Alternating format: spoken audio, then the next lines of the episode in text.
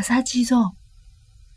昔々、あるところに、貧乏だけど心優しいおじいさんとおばあさんがいました。ある年の大晦日のことです。おじいさんとおばあさんは二人で傘を作りました。それを町へ持って行って売り、お正月のお餅を買うつもりです。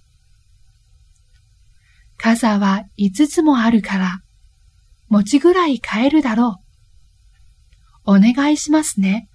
それから今夜は雪になりますから気をつけてくださいよ。おじいさんは五つの傘を持って出かけました。家を出て間もなく雪が降ってきました。雪はだんだん激しくなったので、おじいさんはせせと道を急ぎました。村はずれまで来ると、お地蔵様が6つ並んで立っています。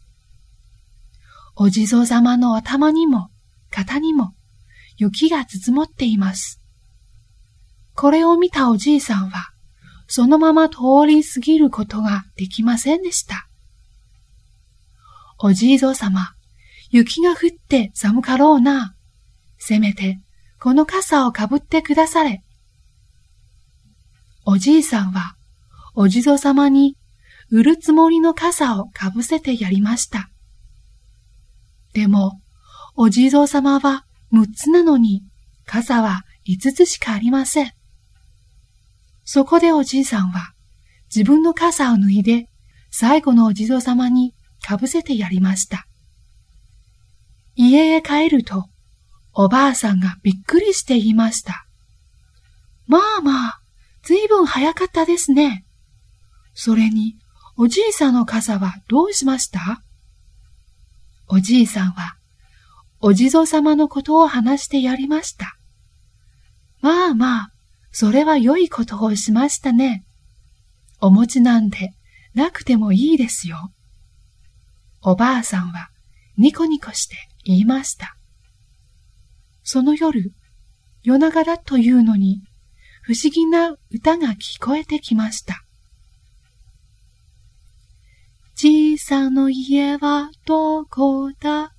傘の俺を届けに来たぞ。じいさんの家はどこだ？